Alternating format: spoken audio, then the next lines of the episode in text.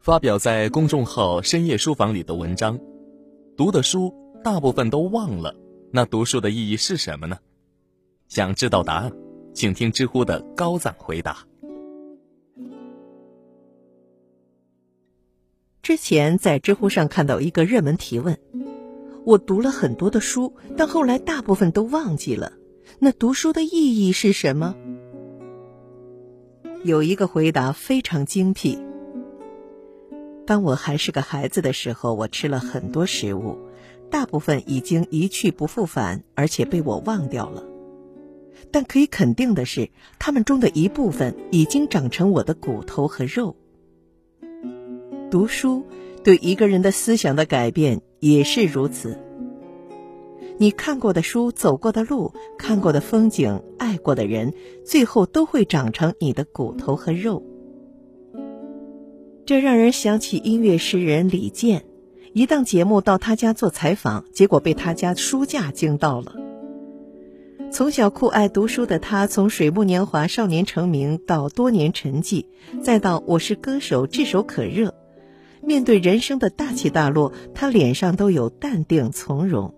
在各种商业面前，他也知道自己要什么，和所有音乐以外的事情保持距离。艺人常常要承受观众看不到的辛酸，但他却把自己活成了一个段子手。他说：“所谓读书的意义，大概就是让人眼界更开阔，对自我有更清醒的认识。在读书这件事上花的每一秒，都会沉淀为将来更好的你。”一个人在所有改变自己的方式中，门槛最低的。大概就是读书了。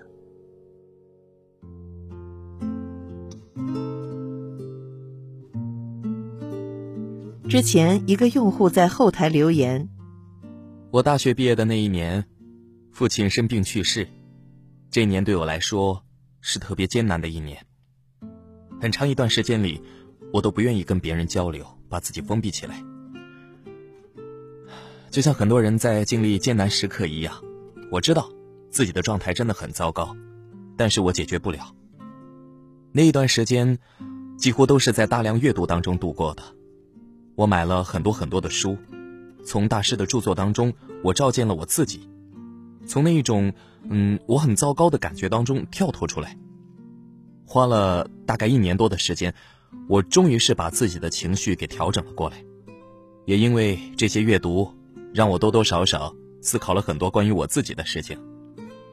慢慢，我发现我的性格呢，也在发生变化，越来越多的在人际交往当中表现真实的自己，不会再轻易的被内心各种冲突还有思虑所困扰。如果说读书改变了我人生的方向，我的性格和我的命运，我觉得真的一点都不夸张。我们很多的人生困境，其实都可以通过读书来解决。萦绕于心的困惑，容易失控的情绪，深陷其中的糟糕感觉，你能从一个更高的角度去看待，也有足够的办法从容应对。正如三毛所说：“读书多了，容颜自然改变，在气质里，在谈吐上，在胸襟的无涯，当然也显露在生活中。”然而，现实是。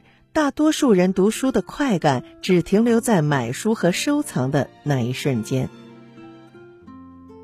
说好了看书，总是翻开几页就丢到一边儿；做了很多读书计划，还是不知道从哪本书看起。说自己没时间看书，却有大把时间追剧、刷手机。年初信誓旦旦的说要读书，但总是太忙，一年下来，真正读过的书屈指可数。年复一年，一直重复循环。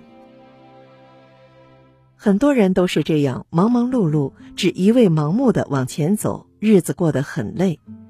正像电影《无问西东》说的那样，人把自己置身于忙碌当中，有一种麻木的踏实，但丧失了真实。转眼间，二零一九年又过了一半多了，是时候打破这样的重复了。